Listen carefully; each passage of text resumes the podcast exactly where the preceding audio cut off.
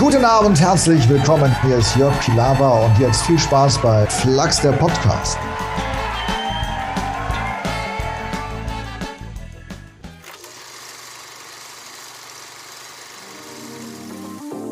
Alles rund um Filme, Serien, Musik und Kultur.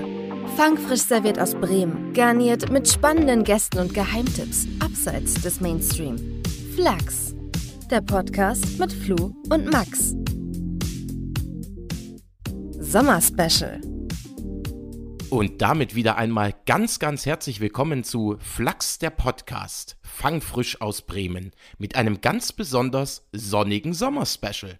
Und wie immer mit mir Max und Flo. Auch ich heiße euch willkommen. Tja, und alle, die sich jetzt fragen, was erwartet uns in diesem Sommerspecial, da kann ich direkt mal einen kleinen Ausblick geben. Ein wunderbarer Hauptgast, der wirklich sehr, sehr spannend ist. Dann ein Exklusivbericht aus Cannes. Da ist nämlich vor wenigen Tagen das Filmfest zu Ende gegangen und wir fiebern bereits jetzt dem neuen Film von David Cronenberg entgegen. Crimes of the Future nennt er sich. Was haben wir denn noch, Flo? Und auch die Musik kommt nicht zu kurz. Wir haben eine ganz besondere Künstlerin eingeladen. Ja, und ich glaube, so ein Standardspruch von mir war bisher immer, wir fangen mal ohne viel Umschweife mit dem ersten Gast an. Flo, wer kommt denn? Ja, ich frage mich auch, wer denn unser nächster Gast ist. Ist es A, eine Legende des Norddeutschen Rundfunks, B, ein großzügiger Förderer sozialer Projekte, C, Besitzer einer kanadischen Insel oder D, ein begnadeter Quizmaster? Hm, nun muss ich doch mal auf meinen Antwortzettel schauen.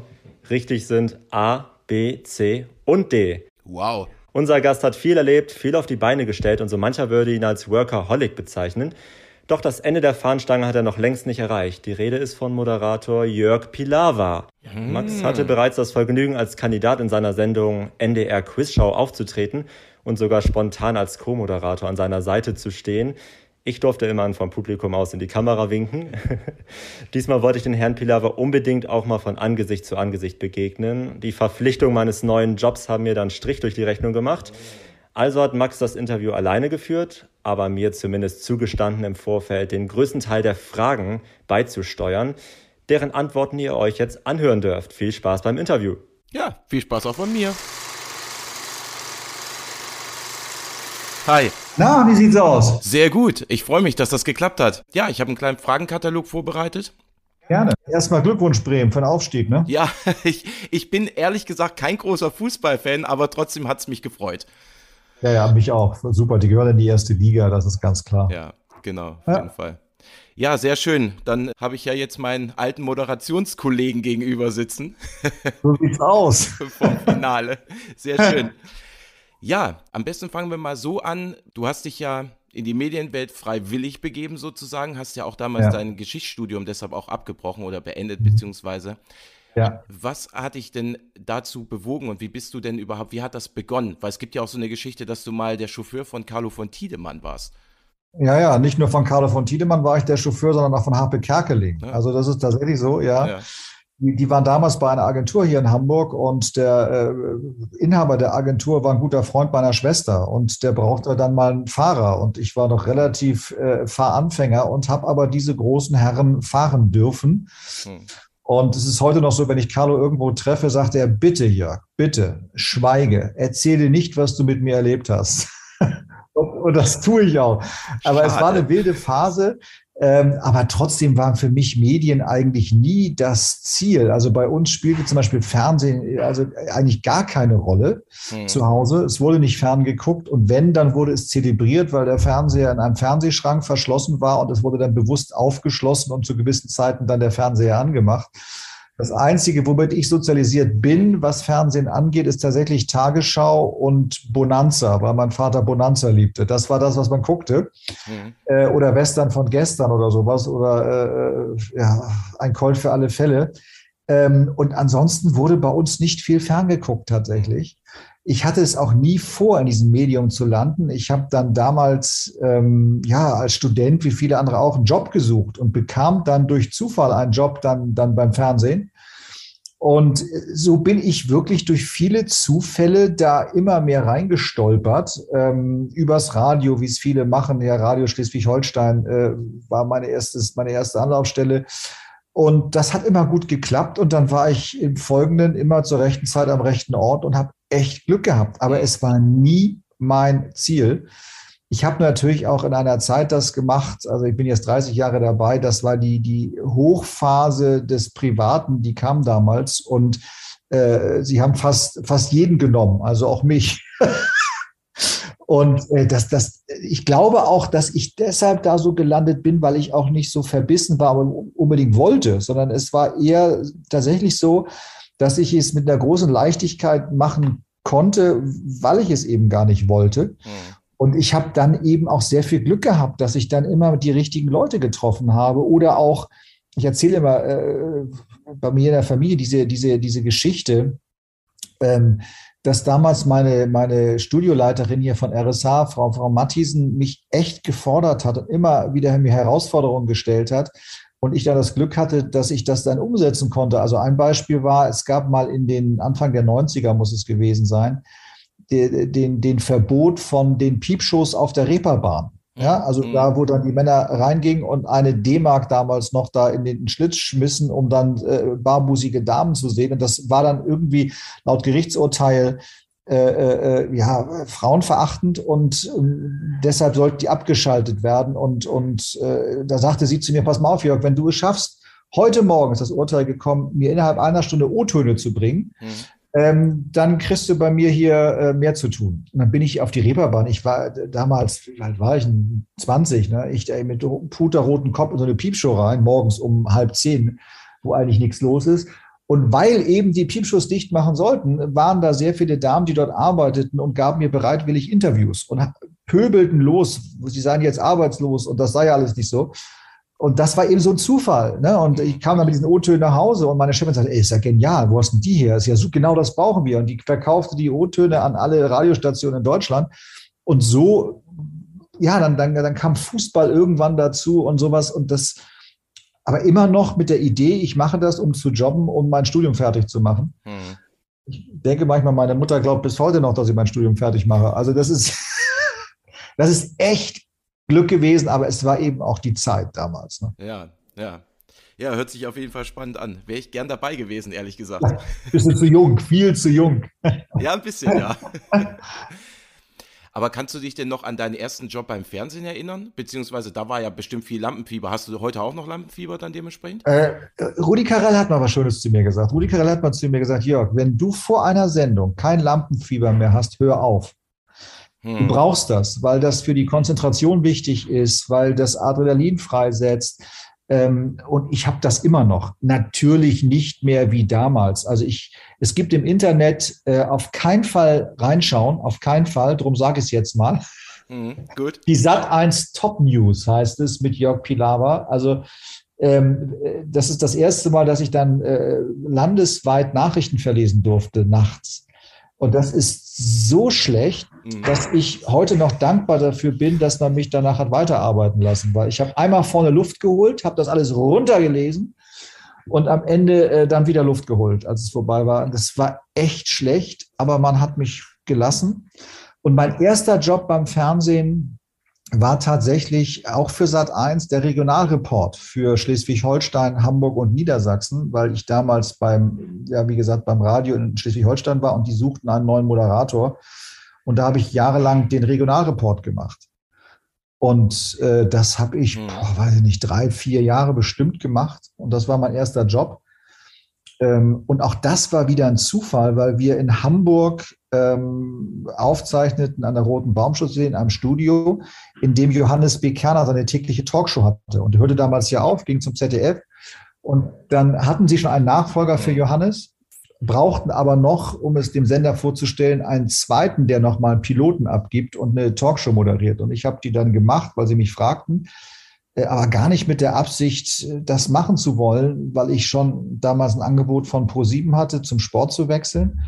Und die haben dann äh, meinen mein Talk als, als sendefähig empfunden und haben mir dann den Job von Johannes gegeben für die Talkshow. Aber es war überhaupt nicht so. Und das war dann mein, mein, mein zweiter Job. Und ja, dann war ich da drin und seitdem bin ich da drin. Ja, echt Glück. Okay. Ja, danke. ja weil du ja sagtest, ähm, klar, man Lampenfieber und, und rattert das alles am Anfang auch erstmal so durch. Das kennst du ja wahrscheinlich auch von Kandidaten, Kandidatinnen in deinen Shows jetzt. Absolut. Ja. Gibt es da, wenn man jetzt mal ganz ehrlich ist, gibt es da auch welche, man merkt ja manchmal wirklich, du fieberst mit manchen mit, also dass ja. man wirklich merkt, ja. du gönnst denen den Sieg. Gibt es aber Richtig. manchmal auch, wenn man das so sagen kann, Leute, wo du sagst, also mich würde schon fast ärgern, wenn der gewinnt oder die gewinnt, weil die sind nicht so ganz so schön und kandidatenmäßig, wie ich sonst gewohnt bin. Also ich bin ein Mensch und für jeden Mensch ist es völlig normal, dass er Menschen hat, die er sympathischer findet und Menschen hat, die er nicht so sympathisch findet. Natürlich ja. halte ich mich auch bei denen, die ich nicht so sympathisch finde, an die Spielregeln, ähm, äh, das ist klar. Aber es gibt tatsächlich Menschen, und ich kann auch beschreiben, was das für mich für Menschen sind. Es, es gibt da solche, ähm, die kommen in so ein Fernsehstudio und mhm. tun so, als ob sie mhm. alles wissen. Sie können alles, sie wissen alles, sie sind selbstsicher, sie sind souverän, sie mhm sind fast schon arrogant. So, das merkst du ja. Ich lerne die ja, Kandidaten ja vorher auch dann kennen und rede ein bisschen mit ihnen. Dann merkst du das schon. Und die kommen da auch raus in diese Sendung und sagen, was kostet die Welt? Ich weiß alles. Wenn die natürlich bei der ersten, zweiten Frage Probleme bekommen, freue ich mich logisch. Mir sind die Kandidaten wirklich lieber, die vorher so aufgeregt sind, weil das kann ich nachvollziehen die wirklich Hilfestellung brauchen. Ich habe schon Kandidaten gehabt, die kamen raus und die wussten nicht mehr, wie sie heißen, wo sie wohnen, wo sie hinwollen. Die waren so aufgeregt.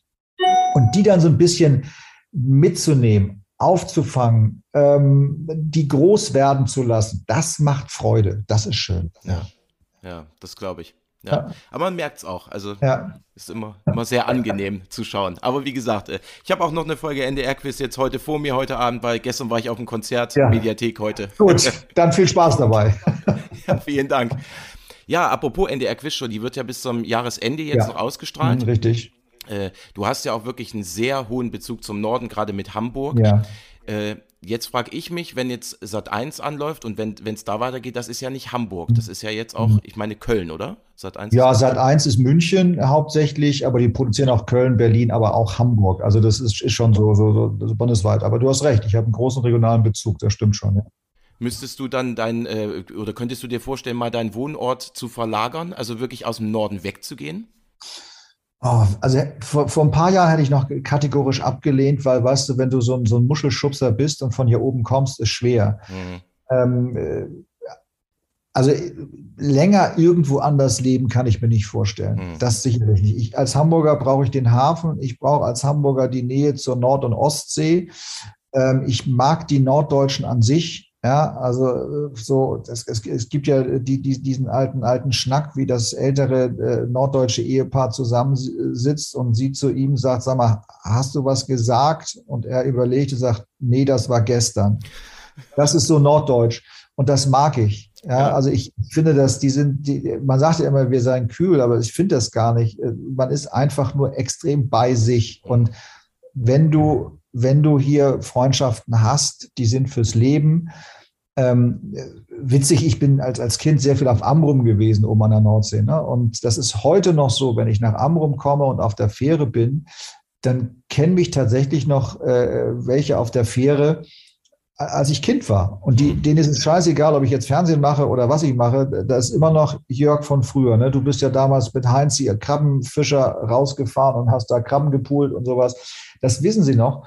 Und das mag ich. Ja, die sind völlig uneitel und sind extrem bei sich und nicht grundlos äh, gelten ja in Deutschland von allen 16 Bundesländern die Schleswig-Holsteiner als die glücklichsten. Das, mhm. das, das hat einfach was damit zu tun, dass die so erdverbunden sind. Ja, kann ich, kann ich nur so unterschreiben. Ich bin ja auch in einer relativ kleinen Stadt in Fechter, falls dir das was sagt. Ja, kenne ich, ja. Gibt es ja. ja, den, den mhm. Stoppelmarkt, den berühmten. Genau. Und ja. so habe ich, so bin ich auch groß geworden, wirklich auch mit diesem starken regionalen Bezug. Und genau was du ja. sagtest, die Menschen sind genau so, wie du es beschrieben hast, ja.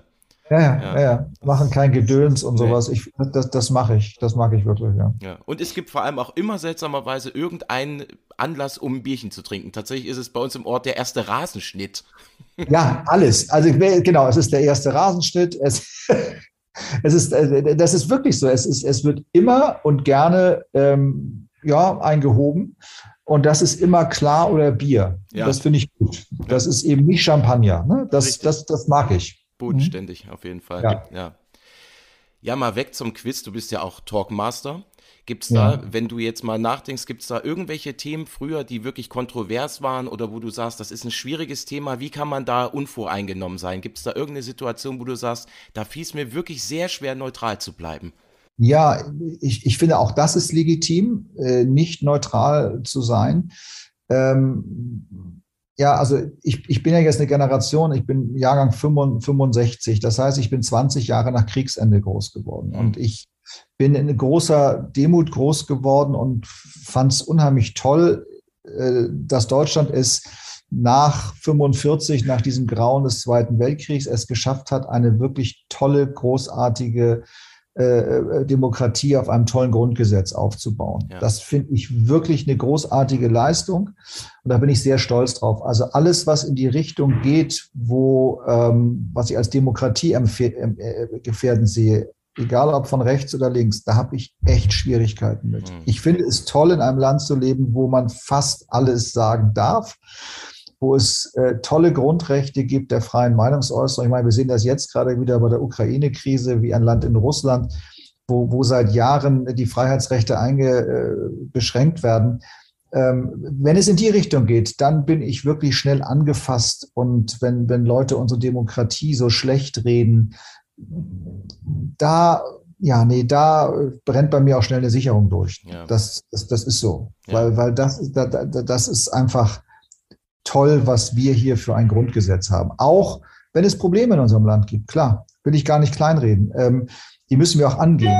Nur immer nur zu meckern ist zu einfach. Demokratie als, als, als heißt ja auch eine aktive Mitwirkung. Und wenn ich jetzt zum Beispiel sehe, unlängst jetzt bei der, bei der Wahl in Nordrhein-Westfalen, dass die größte Partei die Partei der Nichtwähler ist, sprich, dass 50 Prozent nicht gewählt haben, macht mir das echt Sorgen. Ja. Und das hat natürlich viele Ursachen, nicht? Also das, das, das, das hat auch damit zu tun, dass die Politik ja auch viel tut, um uns einzulullen, um es mal so zu sagen. Ich habe das Neues mal im Freundeskreis gesagt, wir hatten 16 Jahre Helmut Kohl, fast acht Jahre Gerhard Schröder und dann 16 Jahre Frau Merkel. Das heißt, wir hatten 40 Jahre zwei, äh, drei Bundeskanzler. Mhm. Mhm. Äh, das ist für eine Demokratie nicht gut. Wir haben uns echt einlullen lassen und haben uns echt zurückgelehnt, sagen, ja, lass die da mal machen.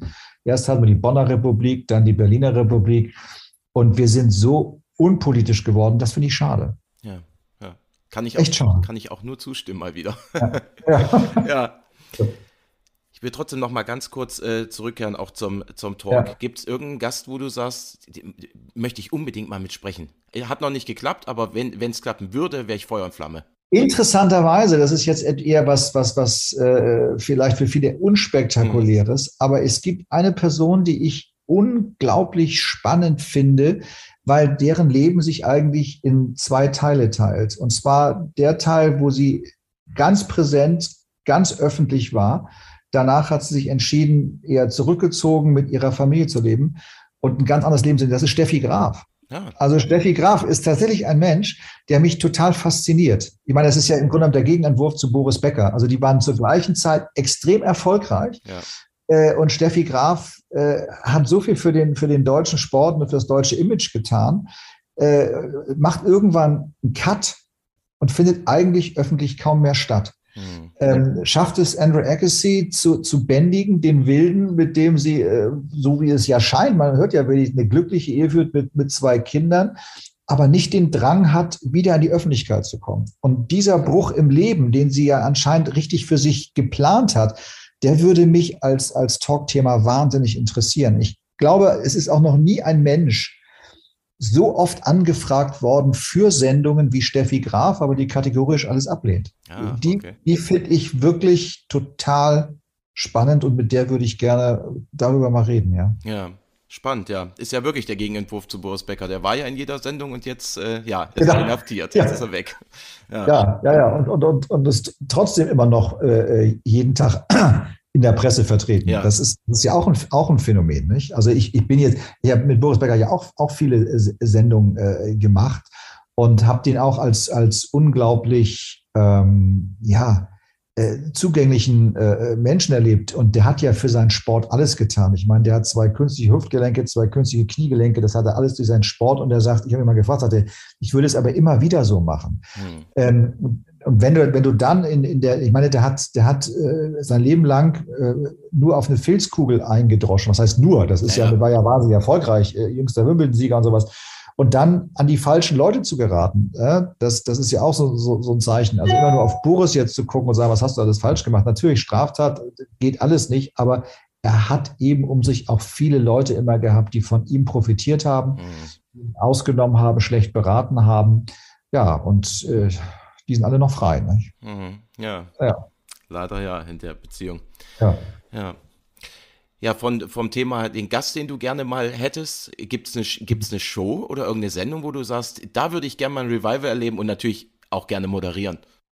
Ja, also es gibt tatsächlich eine Show, die ich wirklich toll finde, die gibt es auch noch die will ich vielleicht gar nicht moderieren, aber da würde ich tatsächlich mitmachen wollen. Das ist Let's Dance. Ich finde, okay. das ist eine, weil da gibt es auch eine, eine, nette Geschichte, dieses Format, als es bei der, bei der BBC so erfolgreich war, äh, sollte das nach Deutschland kommen. Mhm. Damals lebte auch äh, Rudi Carell noch und da fragte man mich, ob ich Lust hätte, das zu moderieren. Ich bin damals mit diesem Format zur ARD gegangen und also ich habe hier ein Format, ich finde das ganz stark. Das ist wirklich ein großes Entertainment-Potenzial. Und was ich so schön finde, ist, die ganzen Prominenten, die dorthin gehen, die leisten wirklich was. Ja. Die gehen über Wochen. Das ist ja fast schon Bootcamp-like, ne? Mhm. jeden Tag den Körper an die Grenzen zu bringen, dann da zu performen, das, das ist eine ganz große Leistung. Und die ARD hat damals die Sendung abgelehnt mit der Begründung, wir können nicht über so viele Wochen einen Sendeplatz freiräumen für ein Format. Und deshalb ist es dann ja bei RTL gelandet, wo ja die ersten Staffeln dann von Harpe Kerkeling moderiert wurden, auch großartig gemacht. Und das ist eine Show, die ist nicht grundlos so erfolgreich. Es gibt auch immer Shows, die ich sehe und sage, warum ist das erfolgreich? Kann ich nicht verstehen. Aber bei, bei Let's Dance, Hammer. Und das jetzt über Jahrzehnte bald schon, finde ich, finde ich wirklich gut, gutes Fernsehen. Ja, da wird sich der Verantwortliche oder die Verantwortliche beim ARD natürlich auch ein bisschen in den Hintern beißen, jetzt im Nachhinein. Ja, leider nicht. Leider nicht. Okay. Also wenn sie das wenigstens täten. Man, man, man, muss ja sich dafür nicht in den Hintern beißen, weißt du, die, Büren kommen auch so. Also das ist, Stimmt, äh, ja. ist, das hat ja keine Konsequenzen. Nein, aber es ist, es ist, es ist, es ist schade, weil, weil das wäre eine Sendung, die ist auch sehr öffentlich-rechtlich. Das hätte der ARD gut zu Gesicht gestanden. Hm, hm. Was, was ich schade fand, früher galtst du ja auch mal eine Zeit lang äh, als Nachfolger von äh, Thomas Gottschalk bei Wetten Das. Das ja. ging ja auch mal durch die Presse. Hätte ich mhm. richtig gut gefunden. Dann kam Lanz. Muss ich ehrlich zugeben, fand ich okay, aber auch nicht so überragend. Aber ist mhm. überhaupt an den Gerüchten was dran? Hat man dich mal angefragt oder hattest du keine Lust ja. oder? Man hat mich angefragt und ich habe auch äh, bin damit auch schwanger gegangen hm. lange. Ähm, ich habe nur gesagt, Thomas Gottschalk hat es ist ja selten, äh, dass eine Sendung so stark mit einem Moderator in Verbindung steht. Ja. Ne, da gibt es vielleicht Wer wird Millionär mit Günter Jauch. Da gibt es dann äh, noch Wetten das mit, mit, mit Thomas Gottschalk. Und ich habe gesagt, wenn man das macht, dann muss man Wetten das eigentlich neu erfinden. Das mhm. heißt, du musst eine andere Ebene schaffen. Ähm, und äh, ich hatte damals so, so, so die Idee, das zu machen, was heute im Grunde genommen bei Klein gegen Groß ist, dass man sagt, man muss die, diese Kinderwetten, die ja immer ein Highlight sind, viel äh, stärker gewichten und Erwachsene gegen Kinder antreten lassen. So, das wäre so meine Idee gewesen. Aber äh, das war damals, weil die Marke ja einfach so gut und so stark war, äh, kein Thema. Dann habe ich dann von mir aus gesagt, nee, dann kann ich das nicht machen. Du kannst als Nachfolger von Thomas Gottschalk nur abstinken. Mhm. So, wetten, das ist Thomas Gottschalk. Und äh, ja, sieht man ja, jetzt macht das, jetzt macht das wieder zweimal im Jahr. Ja. Und das finde ich auch total spannend. Aber ja. Jeder andere musste sich daran die, die, die Finger verbrennen, das ist hm. ganz klar. Hm. Apropos Finger verbrennen, findest du, das ist schwieriger geworden im Fernsehen auch mal so ein, ich will mal jetzt in Anführungsstriche sagen, so leicht anzüglichen Witz zu machen, weil Gottschalk ist ja mit seinem, in, auch wieder in Anführungsstrichen, Altherrenhumor auch direkt ja. wieder in die Schlagzeilen gekommen. Du bist ja manchmal auch so ein bisschen frech und äh, freust ja. dich, wenn jetzt, äh, keine Ahnung, eine, eine Sexexpertin in der NDR Quizshow war oder so. Das ja, interessiert ja, mich ja auch. Natürlich ist es, es, es, es ist berechtigterweise schwieriger geworden. Also wenn man, wenn wir immer reden, dass früher das Fernsehen so toll war, ähm, gerade was du angesprochen, dieser, dieser latente Sexismus, der, der da vorherrschte, geht heute zum Glück nicht mehr, mhm. sage ich. Mhm. Ganz klar geht das nicht mehr und das aus sehr, sehr guten, nachvollziehbaren Gründen. Ähm, dennoch haben für mich so Menschen, ob das Thomas Gottschalk ist, hätte neues Frank Zander bei mir in der Sendung, hm. der, der, jetzt 80 geworden ist. Hm die hauen da nochmal so einen raus und da setzt dann bei mir sowas ein wie, äh, ja, die dürfen es noch, würde ich fast sagen. Mhm. Ne? Das, mhm. das was, was, was, was ich schon längst nicht mehr darf, richtigerweise, aber Jüngere erst recht nicht dürfen und sollten, weil ich finde, zum Glück haben wir uns da weiterentwickelt. Also wenn du dir heute all, alte Sendungen anguckst, auch wie äh, von Kuhlenkampf äh, damals oder so etwas, äh, da, da, da war schon der, der, der alte weiße Mann, der von oben herab mit Frauen und Kandidatinnen umgegangen ist. Ich gucke das heute teilweise nochmal aus Nostalgiegründen und denke, boah, das war damals möglich. Also eine Frau wirklich auf auf ein, auf ein Kleid und Haarspray zu, zu reduzieren. Äh, aber guck dir mal von damals Fernsehwerbung an, nicht? Ja. Also ja. da war, da war die, die, die, die Frau, die zitternd in die Küche kommt mit einem Tablett, auf dem Kaffeetassen standen und der Kaffee war nicht getrunken und sie nur in die Kamera stottert, es hat ihm nicht geschmeckt. So, also unglaublich, ja. dass das damals möglich war. Und ich bin glücklich, dass das heute nicht mehr möglich ist. Mhm. Ja? Mhm. Ähm, es war eine komplett andere Zeit und das ist auch wirklich gut so. Ja. Dass wir, da, dass wir da drüber sind. Also, dass diese, ich glaube, Idusho war das damals, diese Werbung, ja. sie dann reinkommt ja. und dann kam dann irgendwie eine Stimme aus dem Off. Hast du es denn mal mit, was weiß ich, Idusho oder Krönung oder sonst was versucht? Und dann geht sie raus und kommt strahlend zurück und freut sich, weil, er, weil er den Kaffee getrunken hat. Ne? Also Wahnsinnig.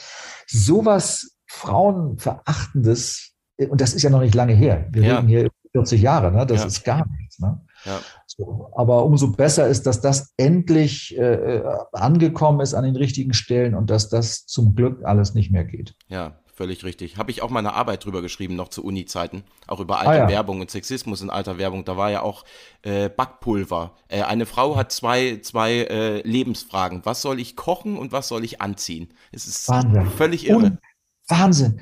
Auch, auch, auch diese, diese, diese Palmolive-Werbung, sie baden gerade ihre Hände drin, nicht? Also wo dann auch noch suggeriert wird, dass es gut ist, als Frau Palmolive zu benutzen, weil dann die Hände nicht äh, irgendwie äh, abgenutzt erscheinen und sowas. Das ist, es geht alles gar nicht. Und wir haben das früher geguckt und haben es noch nicht mal gemerkt. Hm. Wahnsinn. Ja, ja. Wahnsinn. Weil man ja auch so sozialisiert wurde. Ist klar. Total. Ja. Also das, das, das war ja sicher, aber ich, ich, ich weiß auch noch so, bei uns zu Hause letztendlich war es ja auch so diese klare Rollenteilung. Mein Vater war, war äh, arbeiten und meine Mutter, die, die auch studiert hatte, blieb zu Hause, wenn die Kinder da waren. Mhm. Das wurde nie in Frage gestellt. Mhm. Und es ist auch so interessant, wenn du heute mit der Generation sprichst. Für die ist es ja teilweise, für meine Mutter, ganz schwer, äh, vorzustellen, nicht so gelebt zu haben. Ja. Die, die, gucken ja dann eher auf, auf, auf, auf meine Schwester oder auf, auf, auf meine, meine Töchter und so sagen, ah, ja, so, so geht das auch. Das ist ja interessant. Ne? Mhm. So. Mhm. Aber für die ist das echt eine komplett andere, andere Welt. Aber deshalb mega, dass wir uns da jetzt äh, wirklich endlich von befreien. Das ist gut. Ja, ja, auf jeden Fall. Du hast ja auch äh, mehrere Shows wöchentlich gehabt oder ich weiß ja nicht, wie dein Arbeitspensum jetzt ist, aber gab es mal irgendwann auch den Moment, wo du sagst, jetzt reicht's, so, so komme ich nicht weiter, Familie bleibt vielleicht oder Privatleben bleibt auf der Strecke. Gab es mal solche Momente, früher oder heute?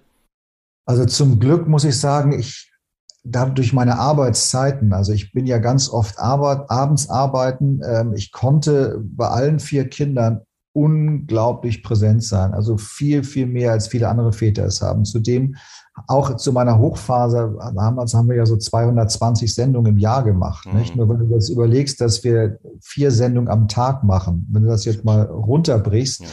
dann hast du irgendwie 50 Produktionstage oder vielleicht mit Vorbereitung 60, 70 Produktionstage. Dann kann man sich ausrechnen, dann hat er ja immerhin noch äh, 250, 260 Tage im Jahr äh, nichts zu tun. Deshalb, ich habe schon viel Zeit gehabt für die Familie und da bin ich auch unglaublich dankbar für. Was allerdings, ähm, ich hatte so einen Punkt, wenn du 220 Sendungen im Jahr machst, wenn du vier Sendungen am Stück machst, wenn du das fünf bis sechs Tage die Woche machst und du bist dann so am Ende einer Produktionsstaffel und äh, hast jetzt zwei Wochen durchgeknüppelt und kommst nochmal raus und sagst, guten Abend, meine Damen und Herren, dann fragst du dich, was ist daran noch gut? Mhm. Weil so viel da durchzuknüppeln, das ist ja echt Fließband. Ja. Ich sage immer, Fernsehen früher, auch das hat sich ja verändert. Ähm, wenn du sowas nimmst wie Laufende Band zum Beispiel, mhm. ne, so, so, eine Kultsendung äh, damals, äh, da ging man Montag ins Studio und probte für eine Sendung, die am Samstag kam. Das heißt, du hattest eine ganze Woche Zeit, eine Sendung vorzubereiten, die dann live kam.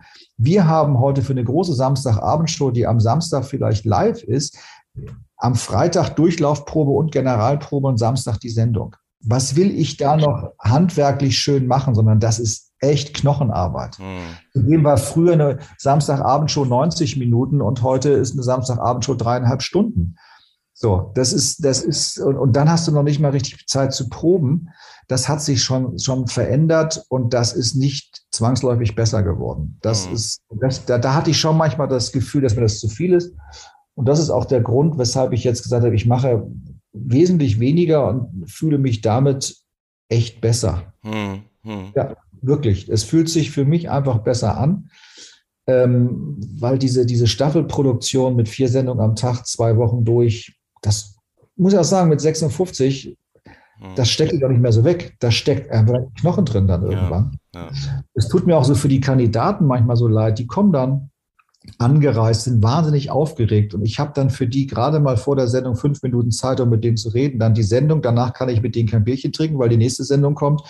Das ist für die auch nicht nur gut. Aber das ist halt dem Kostendruck geschuldet und anders kann man heute nicht mehr produzieren. Ja, ja. Aber dann sind auch die, die, wenn du jetzt zu Sat 1 gehst, so Quizduell und solche Sachen, das ist alles nicht mehr dann, das ist weg. Alles, alles nicht mehr. Quizduell wird es weitergeben, denke ich, weil es eine sehr erfolgreiche Sendung ist, aber dann mit einer anderen Moderatorin, einem Moderator. Ich habe das alles gesagt, das war eine tolle Zeit, aber ich möchte auch ein bisschen jetzt genießen. Also das, nee, wird es nicht mehr geben. Wir machen ja. alles noch, Quizduell jetzt noch bis zum Sommer. Mhm. Und Ende der Quizshow bis Ende des Jahres und danach weiß ich nicht, wie es mit den Sendungen weitergeht. Ja, ja, okay. Ja, mal zu was ganz anderem. Äh, du engagierst dich ja auch ehrenamtlich auch in der Deutschen Rheuma-Liga. Das würde mich jetzt auch mal sehr interessieren. Ähm, wo kann man, wo kann man das unterstützen, was du da unterstützt? Weil meine Mutter zum Beispiel ist auch, hat auch Rheuma ja. und äh, auch ich kenne auch jemanden, der hat schon in sehr jungen Jahren bekommen und deshalb wäre es wichtig, mal zu erwähnen, ja. wo man sich hinwenden kann. Also bei uns kam das ja so, da wir ja selber ein Kind haben, was dann mit zwei Jahren Rheuma bekommen hat. Und ich war damals so schockiert, weil ich dachte, wie Rheuma können auch Kinder und Jugendliche bekommen, war mir gar nicht klar. Für mich war das immer eine, eine Altmenschenkrankheit, was man irgendwann mal bekommt, wenn man dann 60 äh, plus ist. Mhm. Und ich habe mich dann speziell, weil wir das große, große Glück hatten, dass bei unserer Tochter die Krankheit sofort erkannt wurde und therapiert werden konnte. Deshalb lebt meine Tochter heute symptom- und schmerzfrei mit der Krankheit, weil wir so früh äh, das feststellen konnten. Ich habe aber in diesen Kinder, in der Kinder- und Jugendrheumaklinik in Garmisch-Partenkirchen, die ist eine der besten, die es weltweit gibt, ähm, äh, viele, viele Kinder gesehen, die sehr spät diagnostiziert worden sind.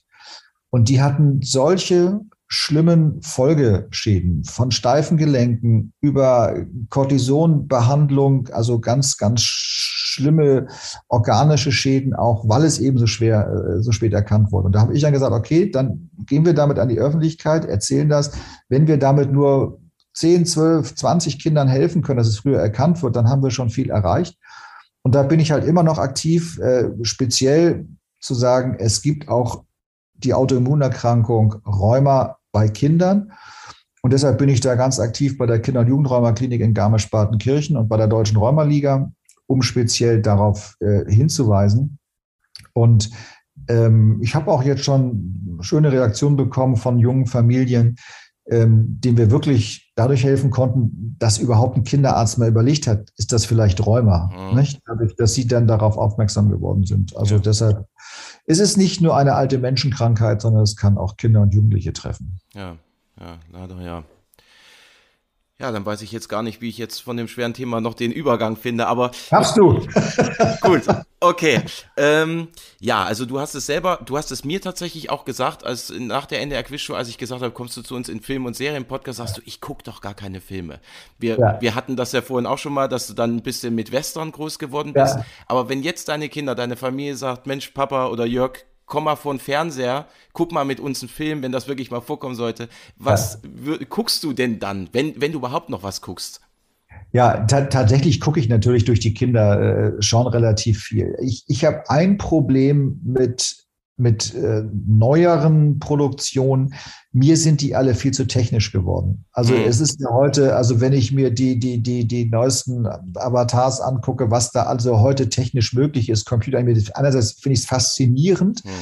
aber es ist für mich eben nicht mehr die, die große Kunst des Filmemachens. Also ich nenne mal ein Beispiel. Es gibt einen Film, den wahrscheinlich die wenigsten gesehen habe, den ich aber für einen der besten Filme aller Zeiten halte. Das ist äh, Der dritte Mann. Ja, ja, klar. Ja, das ist ein Schwarz-Weiß-Film, ich meine 48 gedreht im Nachkriegs-Wien. Äh, äh, das ist ein Film, der mich wirklich heute noch fesselt. Mit was für bescheidenen Möglichkeiten und Mitteln damals ein solcher Film ähm, gemacht wurde der an Spannung kaum mehr zu bieten hat, wie Orson Welles dort in Szene gesetzt ja. wird. Nicht? Und das in Schwarz-Weiß, diese Verfolgungsszenen äh, in der Kanalisation von Wien, äh, die, dieses Thema mit dem Penicillinschmuggel, ähm, dieser, dieser, das ist, das ist ganz, ganz, ganz, ganz großes Kino für mich. So und ähm, da sage ich immer, das ist, das ist so ein Film, den, den habe ich, weiß ich nicht, bestimmt in meinem Leben 15 Mal gesehen. Das ist auch der einzige Film, den ich immer wieder sehen kann. Hm, okay. So interessanterweise. Ja. Ähm, und das fehlt mir heute einfach bei modernen Filmen ganz oft, dass mir das viel zu technisch, viel zu viel Computer ist. Also wenn ich jetzt so den, den letzten äh, James Bond sehe, äh, was, was dadurch die Gegend fliegt, ich stehe da, ich sitze davor und sage, boah, Wahnsinn. Aber jetzt mal zurück, was wäre dieser Film ohne die technischen Möglichkeiten? Ne? Das Stimmt. ist, äh, das wäre das wär wenig. Ja. Ähm, deshalb ist es tatsächlich so, dass ich, dass ich auch immer noch ins Kino gehe, immer noch, immer noch gucke. Aber meine Kinder, wenn du die jetzt fragen würdest, sagst du, also mit Papa ins Kino gehen ist gut, weil wir kriegen immer seinen Popcorn, weil der schläft nach zehn Minuten. Hm, hm. weil das ist ja auch, die, man muss auch sagen, das ist ja auch fies, die Kinos sind ja auch so bequem geworden. Ja. Ich diese sitzen und äh, wenn ich jetzt hier diese die, das Astro sehe hier in oh Hamburg ja. oder so, wo ich noch Liegesitze habe, ey, da, da fahre ich dann zurück, da komme ich so runter, da bin ich sofort leider weg. Und, gute Nacht, ja. Gute Nacht. Das, deshalb bin ich ja auch so großer Fan von, von, von Streaming, weil das kann ich mir ja immer wieder angucken. Also ja. das ist, das finde ich ist tatsächlich auch, hat auch so mein, mein äh, Filmkonsum komplett verändert.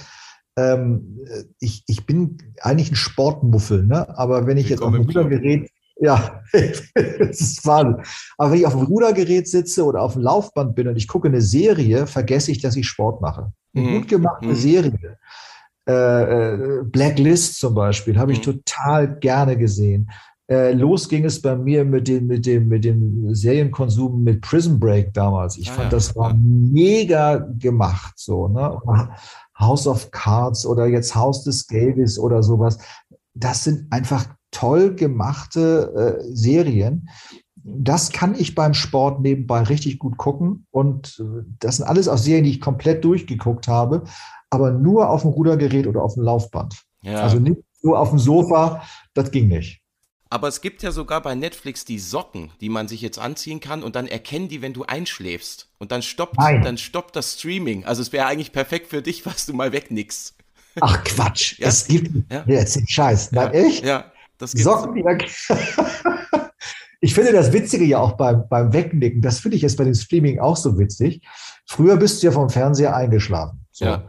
Und dann hast du immer gedacht, naja, da, da bin ich eingeschlafen und ja, und dann war ich weg. Aber jetzt, wenn du dann denkst, ich bin hier doch bei der Serie da eingeschlafen, hm. dann gehst du zurück und dann guckst du es dir wieder an und merkst, ach nee, das habe ich auch noch so gesehen. Oder da muss ich ganz kurz mal wieder wach gewesen sein, weil daran kann ich mich auch erinnern. Und dann setzt du im Grunde genommen so diesen Film so langsam wieder, wieder zusammen, ja.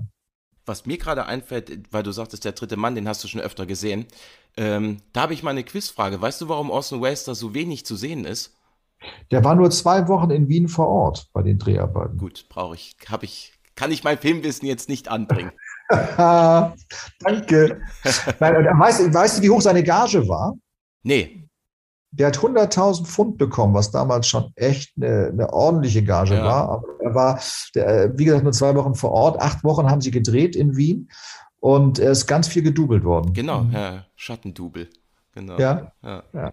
Ja, gut. Aber wie gesagt, also wer, wer ihn noch nicht gesehen hat, ich finde, das ist ein Film, den, den, muss man eigentlich gesehen haben, weil, wie gesagt, 48, ne, drei Jahre nach Kriegsende hauen die da so ein Ding raus. Das ist schon.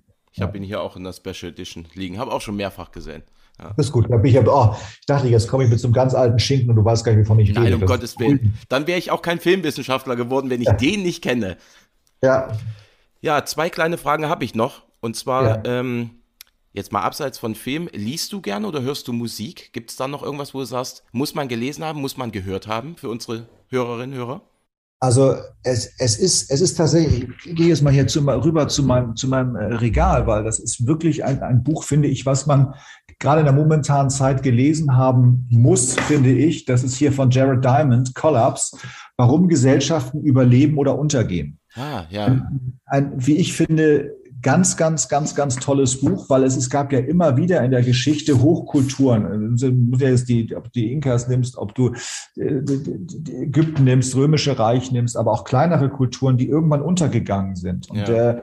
Jared Diamond schreibt das, finde ich, sehr, sehr fesselnd, warum das so passiert ist. Und meistens liegt es einfach daran, dass sich die Menschen irgendwann zu sehr ausgeruht haben auf dem, was sie haben. Ja. Und das sehe ich ja momentan bei uns auch die Gefahr. Ne? Wir haben uns mit der Demokratie, oh, ist alles so schön, wir tun nichts mehr dafür. Mhm. Das äh, empfehle ich momentan vielen Leuten. Dann gibt es noch ein Buch, was ich wirklich toll finde, was auch kritikwürdig ist, aber vom Grundansatz finde ich gut. Das ist die Tyrannei des Wachstums. Mhm. Warum es immer mehr sein muss, Mhm. Das merkst du auch politisch, nicht? Uns wird jeden Tag erzählt, wir brauchen Wachstum. Ich sage mal, warum brauchen wir Wachstum? Es gibt in der Natur nichts, was immer wächst, ohne dass es kaputt geht. Ja. Warum muss wir immer nur wachsen? Ich, da, da, ist, da ist so neoliberal irgendwas äh, falsch verstanden worden, meiner Meinung nach. Ja. Ne? So mal innehalten und mal gucken, wäre auch ganz gut. Ja, das sind momentan so, so zwei Bücher, die ich echt äh, empfehlen kann. Ja, okay. Ja, es wird ja sowieso auch immer mehr von Menschen verlangt. Ich hatte zuletzt gelesen von Hartmut Rosa Unverfügbarkeit. Das ist auch sehr, ja. ist auch sehr spannend. Also diese, die, die Unverfügbarkeit, das ist ja, ist, ich, ich, ich, das ist ja auch das, was ich versuche, meinen Kindern klarzumachen. Nicht? Also früher haben wir immer geschimpft, oh, ihr guckt zu viel fern. Mhm. Aber hier mal gesagt, Fernsehen hat im Vergleich zum Internet einen riesen Vorteil. Es gibt beim Fernsehen, wenn ich einen Film gucke zum Beispiel oder eine Reportage sehe, einen definierten Anfang und ein definiertes Ende. Richtig. Irgendwann kommt ein Abspann. Ja. So, dann habe ich immer dieses, dieses Momentum, wo ich ausmachen kann. Mhm. Das gibt es aber tatsächlich im Digitalen gar nicht. Mhm. Ja. Tage die Woche, 24 Stunden ist die ganze Welt verfügbar. Und da sagt mir keiner, stopp, jetzt reicht's aber mal. Ne? So. Ja. Was können wir von dir dieses Jahr noch erwarten? Kannst du irgendwas, irgendwas verraten? Ja, es gibt tatsächlich ein Format, was wir machen bei Sat 1. Ähm, das ist mal keine Quizshow, sondern okay. es ist tatsächlich so, dass wir Prominente nochmal in die Grundschule schicken. Ah. Und die werden dort in der Grundschule äh, unterrichtet von Schülern, und zwar von Grundschülern. Mhm. Und werden vorbereitet auf äh, Grundschulprüfung. Mhm aber wie gesagt, unterrichtet von den Schülern und wir beobachten also den Unterricht, um einfach auch mal zu sehen, wie würden eigentlich Schüler unterrichten, wenn sie die Chance hätten ja. und wie gehen jetzt Prominente damit um, plötzlich von Schülern unterrichtet zu werden. Das ist ein italienisches Format, was wirklich sehr unterhaltend ist, aber trotzdem einen großen Tiefgang hat, weil man nämlich ähm, sich so ein Spiegel vorgehalten bekommt. Äh, weil einerseits gibt es Schüler, die plötzlich so erwachsene Attitüden bekommen, aber es gibt eben auch Schüler, die wirklich als Kinder unterrichten, mhm. ja, die sich auf den Boden plötzlich setzen äh, äh, und anfangen, irgendwas anderes zu spielen und dann wieder zurückkommen. Und wie gehen damit Erwachsene um, von Schülern unterrichtet zu werden? Wie streng sind Schüler eigentlich in der Rolle plötzlich? Das mhm. ist ein ganz, ganz süßes, spannendes Format. Das machen wir. Dann machen wir auch noch eine äh, neue Form des Jahresrückblicks äh, in, in diesem Jahr noch, noch, noch in, in Sat 1 und das reicht mir für dieses Jahr. Ja, Klingt doch gut. Ja. Schön, wird ja. geschaut, bin gespannt. Alles klar. Ja, perfekt. Vielen lieben Dank. Danke dir, mach's gut. Ne? Danke. Ciao, ciao. Tschüss. Bis dann, ciao. Ja, und nach diesem mehr als spannenden Interview würde ich jetzt sagen, es wird Zeit für eine mehr als spannende Filmanalyse auf wissenschaftlicher Basis. Flo, welchen Film haben wir denn diesmal? Genau, es geht um den Film Fresh von Mimi Cave. Und bevor wir anfangen zu analysieren und uns damit zu befassen, würde ich den Film kurz zusammenfassen, soweit es geht. Noah, gespielt von Daisy Edgar Jones, glaubt zwar, dass man Leute heutzutage nur noch über Dating-Apps kennenlernen kann, aber ihre bisherigen Erfahrungen mit Online-Dates waren trotzdem eine absolute Katastrophe. Vor allem ihr letztes Tinder-Treffen mit Hipster Chad, der beim Abendessen bei einem Asiaten wirklich in jedes denkbare Fettnäpfchen tritt, nur um Noah dann als frigide Schlampe den schwarzen Peter zuzuschieben, lässt sie endgültig am Sinn des Datings zweifeln. Doch dann lernt sie ausgerechnet in der Gemüseabteilung des Supermarktes den super charmanten und mega lustigen Steve, gespielt von Sebastian Stan, kennen. Natürlich rückt Noah da sofort ihre Nummer raus. Und nachdem das erste Date auch noch super gelaufen ist, steht schon bald das erste gemeinsame Wochenende auf dem Plan. Nur entpuppt sich Steve schon am ersten Abend als ausgemachter Psychopath, der einen ebenso perfiden wie für ihn lukrativen Plan mit Noah verfolgt. Eins vorweg, es ist schwierig, diesen Film zu diskutieren, ohne den großen Twist zu spoilern, der bereits nach, glaube ich, 33 Minuten den Film auf den Kopf stellt. Deshalb werden wir am Ende der Diskussion einen Spoilerteil anfügen, aber zunächst, so gut es geht, spoilerfrei über den Film reden. Aber bevor wir in den Film eintauchen, Max, magst du uns ein bisschen was über den Cast sagen? Ja, sehr gern. Der hat mich nämlich vollends überzeugt, vor allem in der Hauptrolle Sebastian Stan, den man sonst aus den Marvel-Filmen wie The Winter Soldier kennt oder jetzt aktuell die große und gefeierte Serie Pam und Tommy, wo er Tommy Lee spielt an der Seite von Pamela Anderson. Auch sehr, sehr empfehlenswert. Den weiblichen Gegenpart hat Daisy Edgar Jones, die noch nicht ganz so viele Rollen vorher hatte. Man kennt sie vielleicht aus dem Film Normal People. Und jetzt aktuell fiebern viele Filmfans der Buchverfilmung entgegen, die da heißt Where the Crawdads Sing. Ja, eine schöne Nebenrolle gibt es auch, wird gespielt von Jonica T. Gibbs. Allerdings ist diese sehr nah am Stereotyp der helfenden schwarzen besten Freundin, die man schon in mehreren Filmen so oder so ähnlich gesehen hat. Und bei dem interessanten Cast ist es umso überraschender, dass die Regisseurin noch ein unbeschriebenes Blatt ist. Ganz richtig. Äh, Mimi Cave ist der Name, wie ich eingangs schon gesagt habe. Also vor allen Dingen war sie aktiv als Musikvideoproduzentin oder hat Regie für Musikvideos geführt. Mhm. Zum Beispiel bei Vance Joy, dem australischen Singer-Songwriter. Dafür hat sie einige Videos gemacht. Ansonsten kleinere Kurzfilme beigetragen, aber nichts, was darauf schließen lässt, dass ihr erster großer abendfüllender Film ein derartiger Thriller sein würde, der jetzt daraus entstanden ist. Also definitiv eine Überraschung des Jahres. Mitproduziert wurde der Film übrigens von Adam McKay, dem Regisseur von Don't Look Up. Definitiv ein Mann, der sich auch auf Satiren versteht. Das sieht man ja. auch bei Fresh. Äh, da hatte das auch wieder ausgespielt, diese Stärke. Mm, eine besondere Erwähnung verdient auch der Mann hinter der Kamera. Kannst du uns mehr über ihn erzählen? Der Kameramann ist Pavel Pogorzelski. Der ist oft bei Filmen von Ari Aster dabei, unter anderem jetzt bei Midsummer oder Hereditary. Und eben jener hat einen sehr charakteristischen Stil, der die großen Emotionen des Dramas hinter dem Schleier des Schrecklichen und des Horrors versteckt. Also etwas, das ihm auch durchaus bei Fresh gelingt. Aber Flo, jetzt nochmal zurück zum Film. Was ist denn Fresh für ein Film? Ja, es ist so ein Film, bei dem man sich am besten überhaupt gar nicht informieren sollte, worum es eigentlich geht und bei dem man ganz offen reingehen sollte, sich sozusagen ins kalte Wasser schmeißen sollte. Weder Filmtitel noch Trailer verraten allzu viel. Das ist schon mal gut. Ja. Nur so viel, das ist ein sehr makaberer, gesellschaftskritischer Thriller mit Spuren vom schwarzen Humor und einem gewissen Ekelfaktor. Ähm, nichts für schwache Mägen. Und definitiv auch ein Film, der mit Tabus bricht. Das stimmt. Also wenn man jetzt wirklich sagt, man schaut nur 33 Minuten des Films, dann fängt der Film ja ganz anders an. Denn in der ersten halben Stunde, dann kriegt man ja eher so eine süße Rom-Com serviert, die man auch schon öfter mal gesehen hat, die sich allerdings auch viel Zeit für den Aufbau der Beziehung zwischen den beiden Protagonisten nimmt. Aber dann wird es, wie du schon gesagt hast, halt richtig zum Thriller, der auch keine Derpeiten ausspart. Das haben Mimi Cave und Lauren Kahn stylisch inszeniert. Ich finde, passend zum Titel, der Film ist sehr frisch zeitgemäß, also sehr zeitgemäße Zutaten. Man kann ja sehr, sehr viele lustige Wortspiele hier einbauen. Aber was auch für mich sehr wichtig ist, ohne diese aufgesetzte Woke-Haltung. Also Fresh erinnert eher so an Genreperlen wie Promising Young Woman von Emerald Fennell, den wir auch schon im Podcast hatten. Richtig, aber was genau macht es in deinen Augen so ähnlich wie Promising Young Woman? Also wo sind da die Ähnlichkeiten? Mhm. Das sehe ich vor allem in den Leiden der Frauen in dieser Welt, also die von patriarchalen Strukturen geprägt sind und vor allem der Kampf der Frau gegen diese tief verankerten ja, Machtstrukturen und patriarchalen Strukturen. Wie bei Promising Young Woman gibt es ja auch eine Frauenfigur, die sozusagen als Komplizin für das Patriarchat auftritt und sich damit quasi mitschuldig macht. Da werden wir vor allen Dingen im Spoilerteil noch näher drauf eingehen, aber die Frau von Steve, den Psychopathen, Anne wird sozusagen zu einer Mitstreiterin ihres Mannes bei dessen Machenschaften, obwohl sie, was ziemlich explizit verdeutlicht wird, auch schon Opfer dieser Machenschaften war. Es geht da fast so in Richtung Stockholm-Syndrom, aber wie gesagt, da würden wir später nochmal drauf eingehen. Was sind denn in deinen Augen sonst noch die zentralen Themen des Filmes? So ein großes zentrales Thema ist die weibliche Kameradschaft. Man kennt das schon aus anderen Filmen, das ist ein relativ häufig genutztes Motiv in modernen Horrorfilmen, wird hier allerdings ein bisschen umgedreht. Früher haben sich die Frauen in den Filmen immer gegenseitig ausgespielt, also man kennt das zum Beispiel aus dem Film Heathers, aber hier ist es eher ein Gefühl des Vertrauens und der Sicherheit unter den Frauen durch gemeinsame Erfahrung. Das ist schon etwas anderes. Also hier ist die gemeinsame Erfahrung, das Dating und vor allem auch, ja, das Leben in modernen Zeiten. Das ist in relativ aktuellen Filmen der Popkultur wird das jetzt immer mehr ausgebaut. Wo auch wieder eine kleine Ähnlichkeit zu Promising Young Woman ist, dass die Männer hier nicht besonders gut wegkommen. Ja, allerdings. Äh, die geben insgesamt ein negatives Bild ab. Natürlich Steve als Psychopath mit einer ganz besonderen Vorliebe,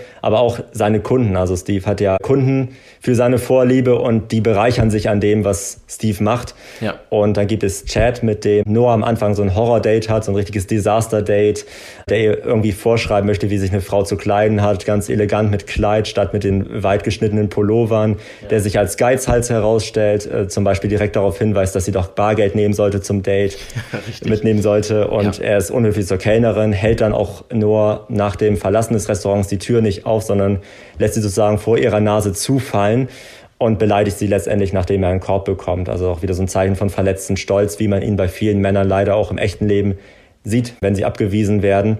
Ja, selbst der eigentlich liebenswerte Barkeeper, mit dem Molly wiederum eine Freundin von Noah zu tun hat, der äh, scheint ja an einem bestimmten Punkt des Films zu einem Retter werden zu können, zu einem Helden des Filmes, aber mhm. zieht sich dann zurück, als er Gefahr wittert. Also auch da wird so ein bisschen mit dem männlichen Heldentypus gebrochen. Und dazu kommen auch noch Nachrichten von Männern in der Dating-App. Also zum Beispiel bekommt Noah relativ zu Beginn des Films auch ein Dickpick zugeschickt. Aber Dating-App ist ein gutes Stichwort. Das führt uns nämlich zu einem weiteren zentralen Thema des Filmes. Nämlich dem Online-Dating in der Moderne. Da ist ja auch die Frage, wem kann ich in diesem Bereich wirklich vertrauen? Man kennt das vielleicht von Tinder oder von anderen Apps, wo man erstmal ein eigenes Selfie hochladen muss, um verifiziert zu werden. Das bringt zumindest ein kleines Stück Sicherheit, aber der Film, der regt auch so ein bisschen über die Leichtfertigkeit des Beziehungsaufbaus und überhaupt der Liebe an nachzudenken. Der Schein kann immer trügen, egal wie weit unsere Art Partnersuche heutzutage fortgeschritten ist, ob jetzt online oder offline. Sehr, sehr schwierig zu durchschauen, gerade für Frauen. Ich glaube, Männer haben jetzt nicht ganz so oft in der Richtung negative Erlebnisse gemacht, aber Frauen dann schon eher. Wie du schon sagtest, die Nachricht des Mannes zu Beginn auf dem Handy-Display. Also der Zuschauer bekommt auch so ein bisschen die Sisyphus-Arbeit in der modernen Partnersuche präsentiert. Natürlich auch Stereotyp, wie du schon sagst, das Chat, der sich dann wirklich so daneben benommen hat, wo man denkt, Gut, da werden jetzt alle Register von negativen Dates irgendwie in einen Topf geworfen, umgerührt und ihr irgendwie über den Kopf gegossen. Aber naja, ja, im Prinzip prangert der Film auch so ein bisschen an, dass Sex regiert und die Liebe so ein bisschen auf der Strecke bleibt beim modernen Online-Dating. Genau, und doch ist es irgendwie ironisch, dass letztendlich der Psychopath Steve am Ende der Typ ist, den Noah gerade nicht im Online-Dating ja. kennengelernt hat. Ja. Also ist das vielleicht äh, nicht ganz eindeutig, was der Film uns da mitteilen will. Aber der Film spricht nicht nur wichtige gesellschaftliche Themen an, sondern er ist auch einfach brillant gespielt. Ähm, ja. Daisy Edgar Jones beherrscht diesen schmalen Grad aus Fragilität und Selbstbewusstsein.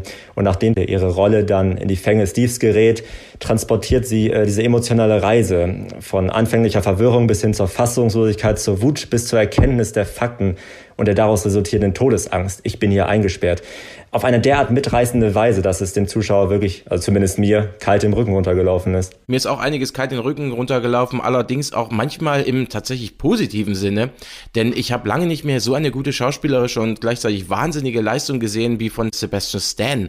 Also da muss man echt öfter mal lachen. Also seine Performance ist wirklich grandios und er erinnert auch in den besten Momenten an Christian Bale in American Psycho. Da werden auch so ein bisschen seine äh, Manierismen wachgerufen. Und wie ich auch schon sagte, ja, die Nebenrollen sind auch super besetzt. Allerdings im Falle der weiblichen Freundin sehr nah am Stereotyp dran und ja, und bei dem Barkeeper genau das ganze Gegenteil. Ja, ich finde, der Charakter von Jonica Gibbs taucht in der zweiten Hälfte sage ich ein bisschen zu wenig auf. Ähm, der hätte ich mehr Bildschirmpräsenz sozusagen zugetraut, mhm. weil sie das auch wirklich gut gemacht hat. Mhm. Sie hätte eine größere Rolle gut bewältigen können, äh, aber das nur so am Rande. Ich weiß ja auch, dass du mit deiner mehr als beeindruckenden Vinylsammlung auch immer ganz genau auf den Soundtrack von jedem Film achtest. Wie ist denn dieser bei Fresh? der ist zum Niederknien. Also zumindest für mich, weil ich bin ja so ein großer Fan der 80er und ich finde den Soundtrack so durchweg großartig und immer passend in Szene gesetzt. Zum Beispiel, ja, zum 80er Klassiker direkt zu kommen, Endless Summer Nights oder auch moderne Tracks wie Heads Will Roll der auch schon im Trailer sehr gut verwendet wurde.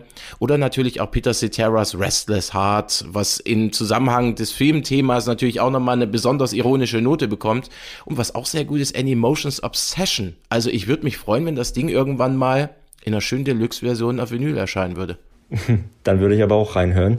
Ja. Ähm, ja, bevor wir jetzt zu den Spoiler-Teil gehen, möchte ich noch mal ein bisschen die Kameraarbeit loben. Gerade so die Größe und diese Unüberschaubarkeit des Hauses von Steve wird durch die Kameraarbeit sehr stark inszeniert. Also man fühlt sich da ganz schnell lost in diesem Haus. Außerdem gibt es in dem Film sehr, sehr viele POV-Shots, also Point-of-View-Shots.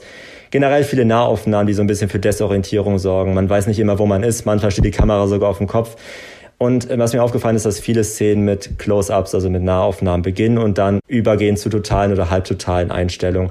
Normalerweise kennt man das ja andersrum mit Establishing Shots und danach zoomt die Kamera irgendwie rein, um Detail zu fokussieren. Das Intro ist auch ein Meisterwerk an sich. Oh ja. Sehr psychedelisch mit ziemlich vielen unzusammenhängenden diffusen Nahaufnahmen. Das Intro beginnt mhm. auch sehr, sehr spät erst. Ne? Nach, mhm. Nach 33 Minuten. 33 Minuten, ja. Auch bei den romantischen Szenen wird so ein bisschen der reale Blick in meinen Augen imitiert. Da hat man dann zum Beispiel Nahaufnahmen auf bestimmte Gesichtsregionen oder Körperregionen, so wie man es mhm. halt im Real Life kennt, wenn mhm. ich dir gegenüber sitze in der Bar, konzentriere ich mich manchmal vielleicht irgendwie auf den Mund oder. Ich dachte eher auf das Glas Bier in deiner Hand, aber okay, ja. ja, aber ja, das ja, ist ja das, das, gleiche Prinzip, ja. dass man sich ja manchmal wirklich nur auf einen bestimmten Punkt fokussiert und nicht das große Ganze sieht. Und das imitiert der Film mit seiner Kameraarbeit ziemlich gut, auch in diesen noch harmlosen Szenen. Aber dass bestimmte Körperteile oder Gesichtsteile fokussiert werden von der Kamera, hat auch was damit zu tun, was der Psychopath treibt. Und ab jetzt Spoiler-Alarm. Ja. Nun, Max, erzähl uns doch, worum es in den Film konkret geht. Ja, für alle, die sich vielleicht schon gedacht haben bei dem Titel Fresh und wie wir auf einige Dinge ein bisschen blumig eingegangen sind, geht es in dem Film um Kannibalismus und um einen, ja, Psychopathen, der eben jenes Fleisch an reiche Kunden verkauft. Kannibalismus ist in Filmen ja nicht neu. Also man hat zum Beispiel, man denkt zum Beispiel an Hannibal, Schweigen der Lämmer dementsprechend auch oder auch Raw von Julie Decournau. Das ist ja fast eher so ein Coming-of-Age-Kannibalenfilm sozusagen oder auch dänische Delikatessen, wo das ganze Thema ein bisschen lustiger aufbereitet wird. Aber was so der Unterschied ist zu diesen aufgezählten Filmen oder auch zu solchen B-Movie-Perlen wie Wrong Turn, ist, dass es das erste Mal wirklich so ein Film ist, wo ein gut organisiertes, marktorientiertes System irgendwie gezeigt wird von Kannibalismus. Also mhm. es wird nicht nur produziert für jemanden, der drauf steht, sondern es wird weiterverkauft, es steckt ein System dahinter, es gibt Konsumenten dafür und ja, zuvor war es, wie gesagt, meist nur die Vorliebe eines Einzelnen oder irgendwelche Hinterwäldler, die sich daran äh, bereichern. Aber hier ist es wirklich so, dass die Moral eines normalen Menschen Marktinteressen zum Opfer fällt. Dazu wollte ich noch sagen, dass der Film generell eine Kapitalismuskritik für den übersättigten Markt ist. Also heute kann man ja alles Mögliche kaufen, aber es gibt immer noch ein Tabuthema und das ist tatsächlich Kannibalismus. Aber man kann das Fleisch auch als Metapher für Frauen sehen. Denn Frauen werden sozusagen als Fleisch dargestellt, wie es zum Beispiel auch in der Pornografie oftmals der Fall ist. Frauen in patriarchalen Gesellschaften werden ja sowieso wie Ware behandelt, also zu Hause, bei der Arbeit, beim Dating. Steves Gefriertruhe mit den Körperteilen ist im Prinzip die Option, die Männer im Alltag oder in ihrem patriarchalen Denken haben, dass sie auf Frauen so zurückgreifen können für Befriedigung ihrer Urtriebe. Also sprich, Frauen sind leicht verfügbar, manchmal sogar mit Geld. Und ja, die Metapher, die entmenschlicht die Frauen, also führt zu einer Fragmentierung, also im Prinzip Prinzip eine gewalttätige Form von Unterdrückung. Ich habe sie vorhin schon erwähnt, oder wir hatten sie erwähnt, Anne, die Frau von Steve, die ist letztendlich behindert und zwar hat sie einen ihrer Unterschenkel verloren. Und der Film, der ganze Plot liegt nahe, dass dieser Unterschenkel wahrscheinlich gegessen wurde von Steve oder mhm. verkauft an seinen Kunden. Ja. Und nichtsdestotrotz scheint sich verliebt zu haben in ihn und mit ihm zusammen zu sein, kann nicht Stockholm. von ihm. Stockholm-Syndrom, genau. Das, ja. Äh, kann nicht von ihm loskommen oder darf vielleicht auch nicht von ihm loskommen. Möglicherweise ist es wirklich so, ich meine, vielleicht ist sie selber auch sozusagen abgedreht. Also hat sie sich aus Mangel an Alternativen mit dieser Situation arrangiert. Der Film ist aber nicht so explizit gore-lastig, wie er vielleicht klingen mag. Vieles spielt sich auch im Kopf ab oder wird nur in ganz kurzen, ganz schnellen Schnittfolgen gezeigt. Und der Film hat wahnsinnig viele humoristische Elemente. Der Film nimmt sich nicht allzu ernst, der ist relativ leichtfüßig und vermeidet, wie ich eingangs schon sagte, diese selbstgerechte Belehrung, die man in sonstigen Filmen mit solcher Thematik oder vielleicht auch mit patriarchaler Kritik verbinden könnte. Ja, auch wenn es sich ein bisschen abgedreht anhört, aber der ganze Film ist wirklich so ein, ja, perfekt beleuchteter visueller Leckerbissen. Also die Stimmung ist sehr flott. Es gibt sehr witzige Szenen, wie Steve zum Beispiel zu dem Song Obsession fast tanzend und euphorisch durch die Küche hüpft und dabei das unmenschliche oder eher sehr menschliche Mahl vorbereitet, das er dann an seine Kunden schickt. Ja, Fun Fact an der Stelle, das war die Szene, bei der Mimi Cave am meisten Zweifel hatte, dass sie einen Mann überzeugend spielen kann. Also diese Freude an der Perversion. Äh, deswegen hat sich Stan gezielt mit einem Video zu dieser Szene beworben und hat wohl gerade deshalb den Zuschlag für die Rolle bekommen. Ja, das habe ich damals auch gesehen und habe direkt gedacht, wow, das ist wirklich richtig gut und mich wundert es nicht, dass er die Rolle bekommen hat. Definitiv. Und einige zynische Sachen gibt es auch noch zu sehen. Zum Beispiel, das ist mir aufgefallen, eine Kleinigkeit. Man sieht dann äh, Anne sehr, sehr mühsam mit dieser Prothese, die sie ja anstatt ihres Unterschenkels hat, äh, in die Dusche steigen und wieder aussteigen. Direkt danach sieht man die Beine von Steve, die Unterbeine, die gut trainierten, als er gerade am Joggen ist. Ja, also das ist schon sehr, sehr zynisch. Wenn man sich den Film aber ganz genau anschaut oder vielleicht eine Zweitsichtung vornimmt, dann würde man auch in der ersten halben Stunde schon einige Andeutungen auf diesen Twist erkennen, oder Max? Ja, tatsächlich. Als Noah und Steve sich nämlich zum ersten Mal im Supermarkt treffen, da ist im Hintergrund über Noah ein großes Schild zu sehen mit der Aufschrift Fresh Meat. Steve erklärt Noah auch, dass er keine Tiere isst. Er hat sie ja im Prinzip nicht angelogen, wenn er den Menschen für mehr als ein Tier hält. Dazu kommen die vielen Nahaufnahmen von Mündern. Und dass die Kamera bestimmte Teile des Gesichtes abschneidet, kann eben auch als Metapher dafür gesehen mhm. werden, dass eben in dem Film konkret Menschenteile abgeschnitten werden. Mhm. Und ähm, dass Steve nicht ganz vertrauenswürdig ist, hat man eventuell auch schon darin erkannt, äh, wie seine Gesprächsführung im zweiten Date, glaube ich, abläuft. Fragt er sie zum Beispiel, hey, hast du jemand von mir erzählt? Und dann die Folgefrage, erzähl mir mehr von Molly. So ein bisschen so, als wollte er schon so die, ähm, den Freundeskreis oder Bekanntenkreis von Noah so ein bisschen überprüfen, inwieweit da eine Gefahrenquelle für sein eigenes Schaffen sozusagen steckt. Ja, also wer im Genre so ein bisschen firm ist, der kann durchaus schon vor der abgelaufenen halben Stunde ungefähr auch mit dem Filmtitel sich zusammenreimen, worum es geht. Aber es ist trotzdem sehr raffiniert, wie der Film diese Hinweise subtil verstreut, denn Steve entspricht einem Typus, der in Serien, Filmen und Dokus auch immer unglaublich gut ankommt. Der charmante und charismatische Psychopath nämlich. Man denkt da jetzt nur an Dexter, der jetzt auch nochmal ein Revival bekommen hat. Oder Joe Goldberg von You, das hast du ja sehr gern gesehen. Auch die Doku über Ted Bundy, die kam bei Netflix unglaublich gut an und es gibt sogar Frauen, die ihn verehren, trotz all dieser Taten, schicken schicken ihm Briefe ins Gefängnis und wollen ihn heiraten. Also in meinen Augen ist das, ja, naja. Was glaubst du, Flo? Was steckt hinter dieser Faszination von charismatischen Psychopathen in unserer Gesellschaft und vor allem auch in Film und Fernsehen, dass dieses Thema immer wieder behandelt wird? Ja, da kann man, glaube ich, nur spekulieren. Es ist so ein Stück weit, glaube ich, die Lust am Unbekannten, äh, was wir nicht begreifen, versuchen wir zu durchschauen, um mhm. es irgendwie in unser Weltbild einordnen zu können. Mhm. Und ähm, da liegt, glaube ich, die Faszination von einem Serienmörder oder von einem Psychopathen, weil sein Verhalten einfach nicht der Norm entspricht. Ja, und in der Psychologie spricht man doch, glaube ich, auch von Todestrieb. Ja, ja, das ist ein guter Einwurf, Max. Deswegen wollen, beschäftigen wir uns mit solchen Leuten, weil wir versuchen wollen, sie zu verstehen auf Teufel komm raus. Mhm, mhm, und jetzt ganz evolutionär betrachtet ist natürlich Intelligenz und Stärke zwei Attribute eines Menschen, die natürlich attraktiv sind. Also generell bei Menschen. All das beweisen der Serienmörder, weil wenn ein Serienmörder nicht intelligent ist, dann wird es keine Serie. Ne? Dann mordet er einmal und wird dann das äh, ist richtig. erwischt. Ich glaube übrigens auch, dass absichtlich Schauspieler für die Rollen äh, teilweise gecastet werden, die so ein bisschen Nice Guy-Image haben. Ja. Das war bei Promising Young Woman auch so, dass einige der Neben Akteure zuvor Serienrollen hatten bei New Girl mit Zoe de Chanel, mhm. haben da irgendwie Softies oder Gentleman gespielt und kommen dann bei, bei so einem Film wie Promising Young Woman vor und man denkt, okay, da kann ja nichts Böses im Schilde führen. Mhm. Und dann entpuppen die sich irgendwie als Männer mit toxischen Verhaltensweisen. Was denkst du denn über das Thema? Hast du da noch irgendwie Ideen? Ja, also ich kann tatsächlich nur wieder auf einige Punkte zurückkommen, die tatsächlich schon aus dem Filmwissenschaftlichen oft behandelt wurden, dass das Böse immer faszinierend ist, ob es jetzt tatsächlich Dracula war, dass auch diese Anziehungskraft von Bela Lugosi sie damals schon mit Erotik gleichgesetzt wurde, obwohl er natürlich Frauen getötet und ausgesaugt hat. Natürlich auch wieder die sexuelle Komponente mit dem Aussaugen war mit dabei. Und ja, ich glaube, wenn man sein eigenes häusliches Umfeld um sich rum hat und sitzt bequem auf der Couch und guckt sich einen Bösen an, wie er jemanden umbringt oder guckt sich eine True Crime Dokumentation an, wo jemand ermordet wurde und dann macht man den Fernseher aus und geht einfach ins Bett legt sich die Decke über den Kopf und sagt, ich bin zu Hause, ich bin in Sicherheit.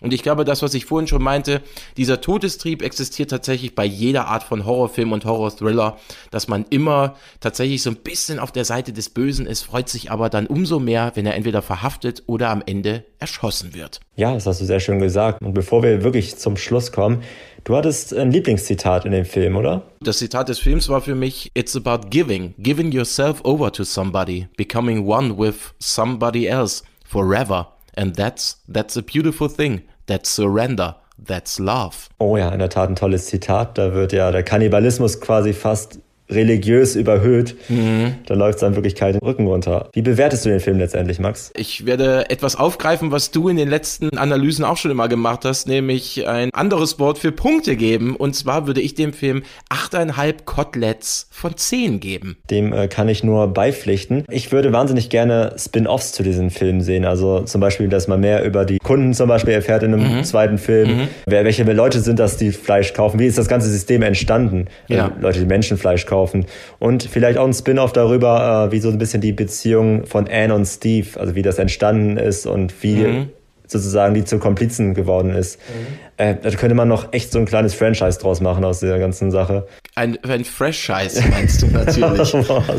okay, der äh, Titel-Gag des Tages geht an dich heute. Das wäre noch ein kleiner Einschub von mir an der Stelle. Ich würde acht von zehn Filets geben. Dann kann ich nur tatsächlich allen, die den Film gerne sehen wollen, sagen, ihr könnt ihn bei Disney Plus schauen. So absurd es klingt, aber tatsächlich hat sich Disney die Rechte gesichert und ja, ein durchaus heikles Thema und ein sehr, sehr spannender Film für diese Art von Streaming-Service. Diese Folge ist nicht nur in filmischer Hinsicht hochaktuell, es gingen auch vor wenigen Tagen die internationalen Filmfestspiele von Cannes zu Ende und wir haben exklusive Infos. Wir haben Kontakt zu unserem alten Filmwissenschaftskommilitonen Chi Wang aufgenommen, der sich in Cannes befand und der sozusagen für uns als Außenreporter fungierte. Mit ihm sprechen wir jetzt über David Cronenbergs Film Crimes of the Future, ein bisschen über die Stimmung in der französischen Filmstadt und seine persönlichen Highlights vom roten Teppich. Viel Spaß! Hey! Hey! Hi! Hi, good morning! Good morning! Guten Morgen! First question How did you get to Cannes and in which function have you been there? So I, I write for a Chinese magazine. I was there already in 2019. And um, this year, after Corona, I think everything is going normal. So they asked me if I can do it again. Um, so I was there for from 21st to yesterday. So I was there seven days and I watched around 20 movies, mainly from main competition section and some other movies from certain regard and also from director's Fortnite. Yeah, I saw it on Instagram. You were at the press conference from David Cronenberg's new movie Crimes of the Future. What can you tell us about the film and the cast and how the press conference went? This film it's it's all about the the bodies. So the main character uh, Viggo Mortensen so he and the role of Lea Seydoux, they are a show that display the bodies they display a surgery. So the movie is all about the surgeries and the bodies. It's very hard to understand. So that's why in the press conference, a lot of journalists, they ask about the metaphors. They ask about what he wants to express. And they also ask the actors what they understand about this film. Unfortunately, the actors, they always say, yeah, we trust the director. We just want to see what he wants to do in this film. So, and also the journalists, they also ask about the bodies, the control of the bodies also because of the ongoing Roe Wade, the, the case in the US. So the journalists from Deadline, they ask about the connection between this film and the abortion case in, in the US. It's very political and it's also very philosophical um, in this way, I would say. Yeah. Did you have the chance to watch the movie already? We can we can watch it. All the movies from main competition, we already watched it, and then we went to the press conference. That's how we can ask some questions about this film. So yeah, uh, I mean this this movie is very Cronenberg. I would say it's very philosophical a lot of uh, journalists they think it, it's hard to understand. There are a lot of uh, metaphors, and this time it's very political because of this body control control of their own bodies. So yeah, actually the director also says he thinks this movie has some he writes something about Kafka. So a lot of people think he wants to have this kind of feeling of Kafka and Kafkaesque. So it's a little bit hard to understand. But in general, I would say I, I enjoyed this movie. It's very interesting, and um, the image is very beautiful. I mean, it's very it's about body horror. Uh, some of the journalists thought they couldn't watch it because it's like cutting cutting up the bodies and a lot of surgeries, knives. Weirdly very beautiful in a way. Yeah. That's one of my um, colleagues said. She's terrified about uh, body horrors. About last year, she was last year there in Cannes. The movie Thai is also about uh, body horrors. There are a lot of images about the body and killing and very brutal. And and she left the the the cinema after like 15 minutes. And this year she thought she won't and she wouldn't watch it again. Um, but she said it, it's okay. It's quite interesting, actually. Yeah. You certainly watched other Cronenberg movies before. Is this one even more terrifying compared to his previous works? Or can you say the quality is the same like his old movies like The Fly and Crash? Actually, I didn't watch a lot of uh, his movie. I, watched Map of Stars. Quite different, I would say. The, the topic uh, is different. The quality is always good. I think uh, for his movie, for him, didn't make uh, any mistakes anymore. It's always in the level. You can you can relax. You sure went outside beside the cinema and the press conferences. How would you describe the atmosphere in Cannes after Corona and the restrictions? And what were the people like? A lot of people there. Uh, I think it's almost back to normal. I was there 2019, very crowded, um, and the marketing, the market downstairs, there's a palais, film palais in Cannes, and in the basement, it's a huge market. So a lot of booths and a lot of companies, they're presenting their films. And also in the streets, there are a lot of companies, they rent a shop or rent an apartment for, for meetings, etc. So this year, I, I would say it's almost back to normal. We didn't wear masks they always warning us you should wear masks throughout the screening but I think nobody cares. So, so yeah, it's almost back to normal. I wasn't there last year. Some of my colleagues says last year it was very empty and the market wasn't there. So the market, a lot of companies, they always do meetings online and also a lot of press from North America, they weren't there. So yeah, this year is very crowded, a lot of tourists as well. And yeah, back to normal, I would say.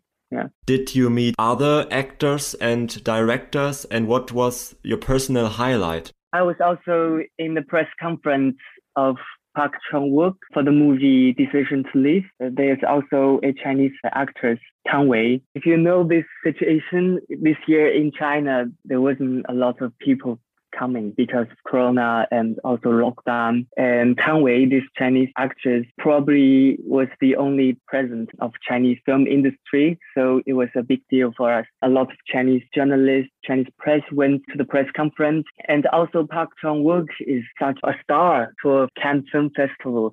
He was there, I guess, three times already. This year, Decision to Live, presented by CJ Films. They already sold this to over 190 territories.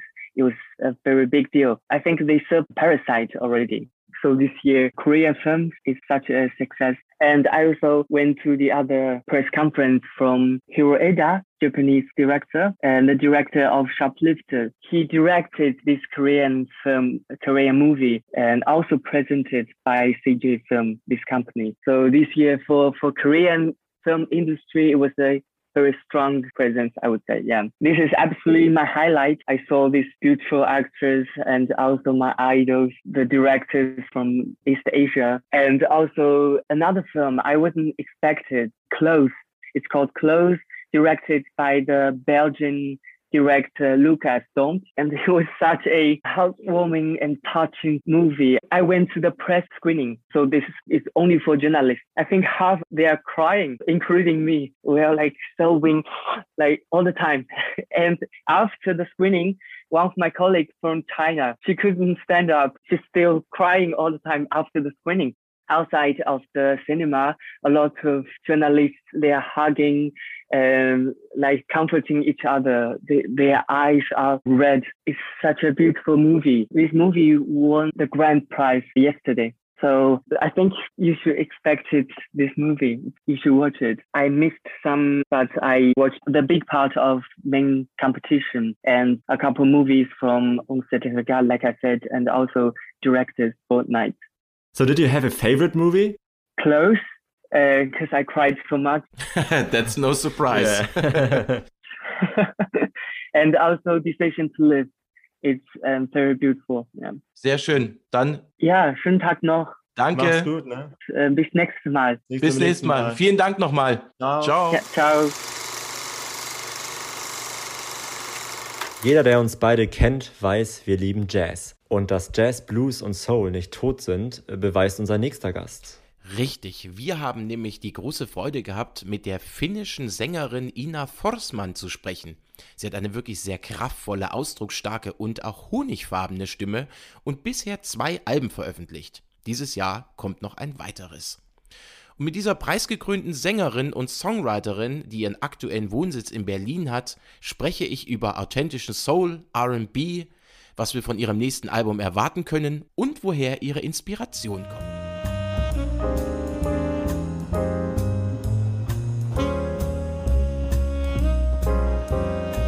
Hello. Yeah, welcome to Flex the podcast. First of all, thank you so much for having me here. You're welcome. We have to thank you. Okay, then let's start. There are certainly still listeners who don't know you. We can change that now. Can you tell us something about your beginnings and how you discover your love for your music? Um, for anyone who doesn't know me, my name is Ina Forsman, and I'm a singer songwriter from Finland. But I've been living in Berlin for the last three years. Mm -hmm. um, I started singing and doing gigs around when I was 17 years old which is almost 10 years ago now. Mm-hmm. And during that time, I fell deeply in love with old soul, blues, and jazz music. And I started to do more shows in the local blues scene in Finland. Yeah. Um, and a few years after that, in 2016, I released my first solo album with my own self written songs. And it was all very deeply inspired by this kind of music. Mm-hmm. Um, I just kind of added my own modern spice to it, so to speak. and I've also released another album after that, Been Meaning to Tell You. Mm-hmm. And yeah, I've been just touring around Europe and a little bit in the United States as well, just doing my thing with my band. Mm. And that's what I do. Okay, thank you. The next question is about your voice. Your voice is powerful, expressive, and very smoky, and you write your own songs. People compare you to the great musicians like Etta James, Amy Winehouse, Josh Stone, or Aretha Franklin. Our question is where do you get your song ideas from? Where do your influences come from? Or which artist influence you the most? I listen to a lot of different music and different genres. So there are a lot of different aspects to where I draw my inspiration from. Okay. And different projects have had different inspirations because I I go through different periods of listening to different types of music. Mm. But definitely the biggest inspiration is old African American soul, rhythm and blues and jazz music. That's that kind of one style of music that always remains in the background or in the front. Yeah. Um, I really love the sound and the mix of of songs from like 60s and 70s. Oh yeah. And I like to take this inspiration and appreciation to this type of music and put it together with my own songwriting, which of course, is coming from a point of view of a modern Finnish woman um, whose origins basically have nothing to do with this kind of music. So I just try my best to create songs that are inspired by old school music, but don't follow strictly the rules of that time. Hmm. Um, and of course, you know, my stories, my songwriting is from from this time, so that already adds its own modern aspect to it, I guess. Yeah, I know what you mean. The next question is a little bit longer, if that's okay. You sang at the Jazz Open 2021 in Stuttgart, an insane performance. And it's a pity that in times of Corona, we had to uh, hold back when dance to your songs, and it was really hard to sit still doing your music. And now to the real question. How did you experience the time of the, let's call it, imposed stillstand? How did you use the Corona time creatively? And what does it mean for you to be now back on stage? 2020 was very up and down roller coaster for me. I'm sure a lot of people felt like that mm. as well. Mm. I'm sure I'm not the only one.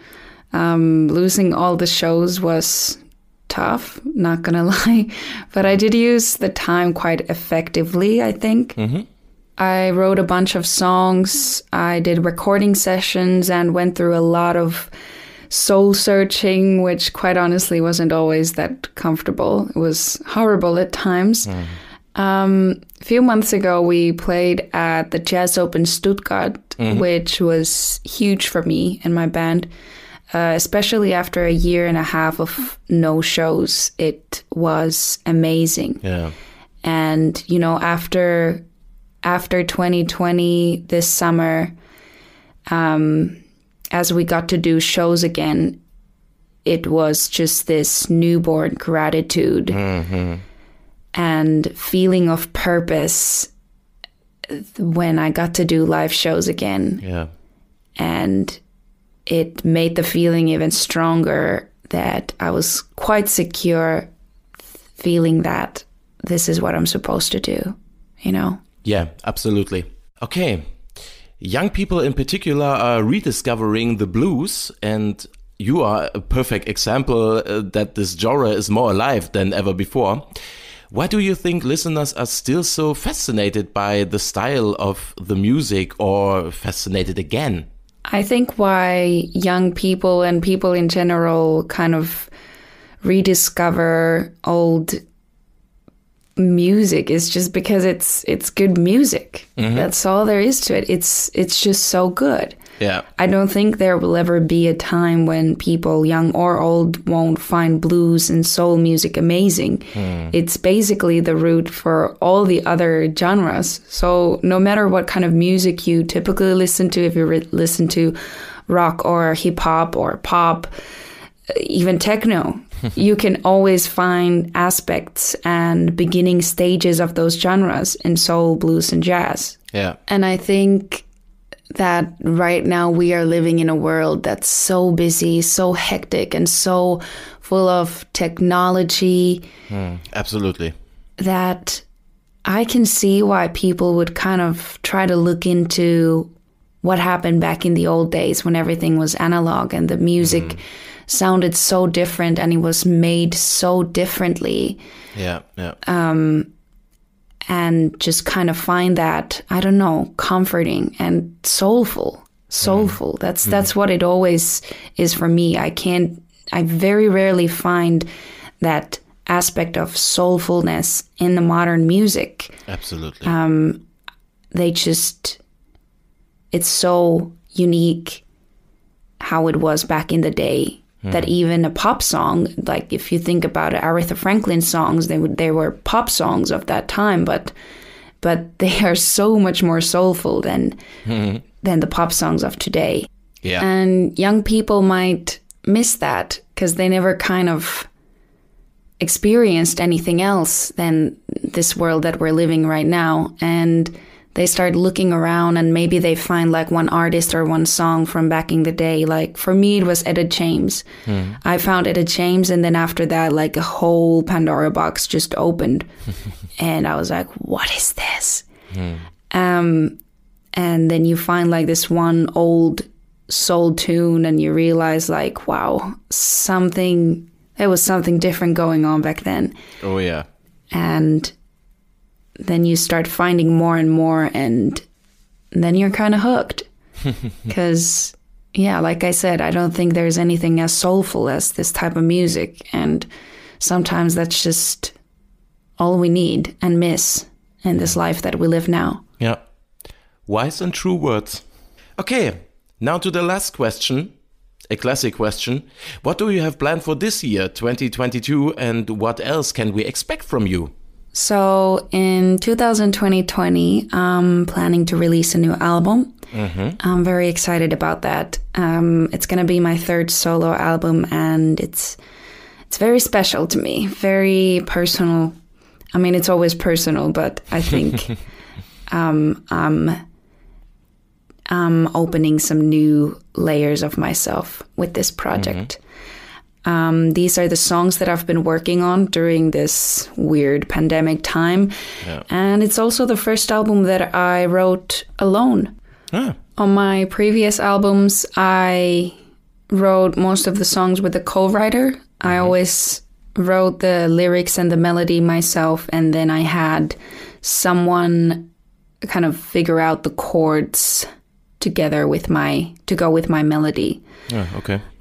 But this time I wrote everything by myself. And first it was just kind of a conclusion of the circumstance of mm. 2020 yeah. and the restrictions that the year brought. But as time kind of went by, I found myself really enjoying it and found myself, I found myself musically, really. Mm. Mm. I think this album will be the best album I've made so far, and it sounds more myself and what I actually wanted to sound like more than ever before. Because now it was, it was just me writing it, and um, I just kind of took time with every song to make sure that I found the perfect melody, the, the perfect lyric, the perfect mm-hmm. note, riff. Mm-hmm and all of that for every song that it would sound just exactly what I wanted to sound like. Yeah. About your new upcoming album, All There Is, what can we as listeners expect? So, my new album, All There Is, will be released 24th of June. Mm -hmm. So, one month exactly, and the new album will be released. Yeah. The theme for this album was cinematic soul and that's the kind of mood and atmosphere that I'm really into right now and mm-hmm. probably will be also for another album or two. Yeah. I think I've really found my found my niche, mm-hmm. found something that I really want to do. I want to create this beautiful atmosphere with my music that's very cinematic and and retro and and powerful and mm-hmm. soulful. Mm-hmm. Okay. So there's a lot of big arrangements, big instrumentation, a lot of horns, a lot of a lot of backup vocals, a lot of strings, and really powerful arrangements. Yeah. Um, that I'm very happy about. It's it's a love album. There's a lot of lot of happy love songs because I found the love of my life mm. right before I started to write this album, and so a lot of the songs are about that in yeah. in good and in bad, and also during this time, I did a lot of soul searching, a lot of kind of personal dark times and mm. growing pains and stuff like that. So some of the songs are are talking about that as okay. well. The pandemic definitely had its way to mm-hmm. affect my energy and my songwriting process that way. Yeah. Okay. Yeah. Your recent singles Don't Lose Today, One Night in Berlin, or Poor Heart are wonderful, versatile. We talk about your influences in general, but where did you get your inspiration from for that record and what is the background of the lyrics, if you can tell us? So, the first single of the year that we released from the album is called Don't Lose Today. Mm -hmm and it's a really special song. It it was the the idea started after a very deep and meaningful conversation that I had with my husband, mm-hmm. and see, he said something like, "I feel like I'm working and working for a better tomorrow, but while I'm doing that, I'm losing today." Mm. And that really lit a spark in me some way because it was so beautiful and poetic and he just kind of said it in a, in a normal conversation and mm. it was mm. very un- unexpected and once we started talking about it that how it is that we dream about a better tomorrow we dream about creating a better life for you know our family our loved ones And while we do that, we really struggle to enjoy the moment that we're in at the time. Mm-hmm. And sometimes it feels like no matter how successful you become, you're never happy because you're always thinking about the next yeah. project or, or the next level of success that you want to achieve. And you're never happy. Mm. And you know, me and my husband, we're both that kind of way. Like we really love to work and we have a lot of goals and it's really hard to sometimes find the find the time to just be happy where you are and just enjoy the moment and not stress about tomorrow. So that's the kind of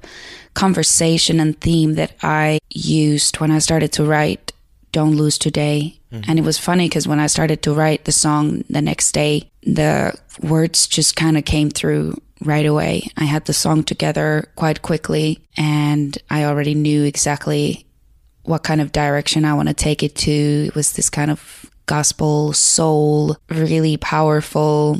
It's funny because it's not it's not really like an up tempo dance song, but it's not a ballad either. Mm. But I, I believe it's quite powerful, and I, and I really I really love the song. Yeah. It it has a very deep meaning to it, and I think it's it's quite relatable in this world. Mm. I think a lot of people struggle with trying to enjoy the moment. Yeah. Our society is built in a way where it's quite difficult to feel that you're deserving of you know enjoying your time. Yeah. The next single that we released was "One Night in Berlin." That's where I live. Mm-hmm. Um, that's where I moved after I met the love of my life. And one night in Berlin um, talks about that specific night. and I don't want to talk about it too much because mm-hmm. it's basically all out there on the song. There's no details hidden or anything. So. Mm-hmm. So that's what that song is about. It's it's very personal, and I was actually quite anxious to release it as a single. I didn't want to at first, but it's a really beautiful song and and quite unique. There's not another song on the album that's similar to it, and that's why I love it.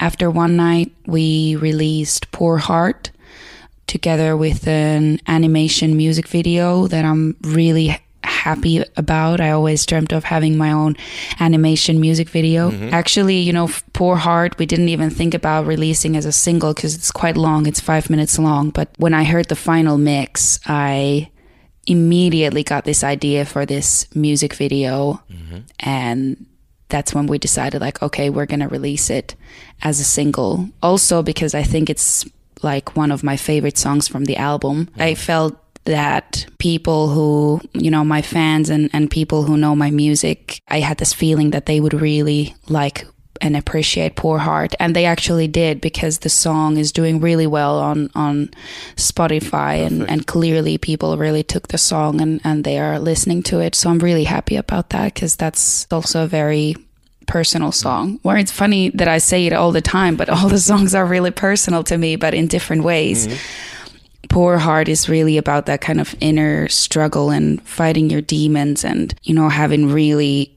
deep and important conversations with yourself, aligning with, with your truth and, and with your dreams and visions for your life. Um, after Poor Heart, we're gonna release one more single before the album release, and that single is called Love Me. Ah. And I believe that's my favorite song mm. from the album. It's it's also the first track yeah. It's a very kind of up tempo, feel good kind of soul tune. And yeah, it's it's just a really it's a really nice song. I, I love to sing it and and I love the whole process of it. Um, Love Me is a song that I wrote about I wrote it around the feeling of saying I love you to someone for the first time. Yeah. And you know when you're in that moment in a relationship, yeah. you feel like nothing could go wrong because mm. otherwise you wouldn't say it. That's that one moment in the relationship that you feel like I'm going to say this to this other person because I know that they're the one for me. Yeah. And even if the relationship doesn't last, it's always that moment that usually stays as one of the most magical moments. Yeah, and exactly. I wrote the song around the feeling when I said it. But I think anyone can take that song and, and think of the moment when they when they said it to the love of their life. Yeah, absolutely. Mm. About your upcoming tour. Where exactly can our listeners see you live in Germany this year or the next month? I'm very happy that this year we kind of have our live scene back on track. We're looking at a very busy summer, and I actually also have some shows in Germany, which I'm really, really excited about. Uh, the first one will be 18th of June in Katharinenruine in Nuremberg. Mm-hmm. Yeah, that's going to be a really cool, cool show. Um, and after that will be at the end of July. I'll be doing the Stimmen Festival in Lörrach. Mm-hmm. I'm sorry if I butchered that. I'm not sure how to say it. No, no, it was perfect. That's on 28th of July. And 29th of July, I will be at Roxy in Ulm. Mm-hmm. And last show of the summer, uh, going a little bit into the fall, is 22nd of September. I will be in Bremen. Yay. Um, at the Woman in Motion Festival. Maybe we'll meet in one of those. Mm-hmm. Um, I would love that. Yeah. Um, thank you so much for having me here. And yeah, I hope to see you around somewhere. Yeah, I hope that too. Thank you very much for being our guest. See you soon. Bye.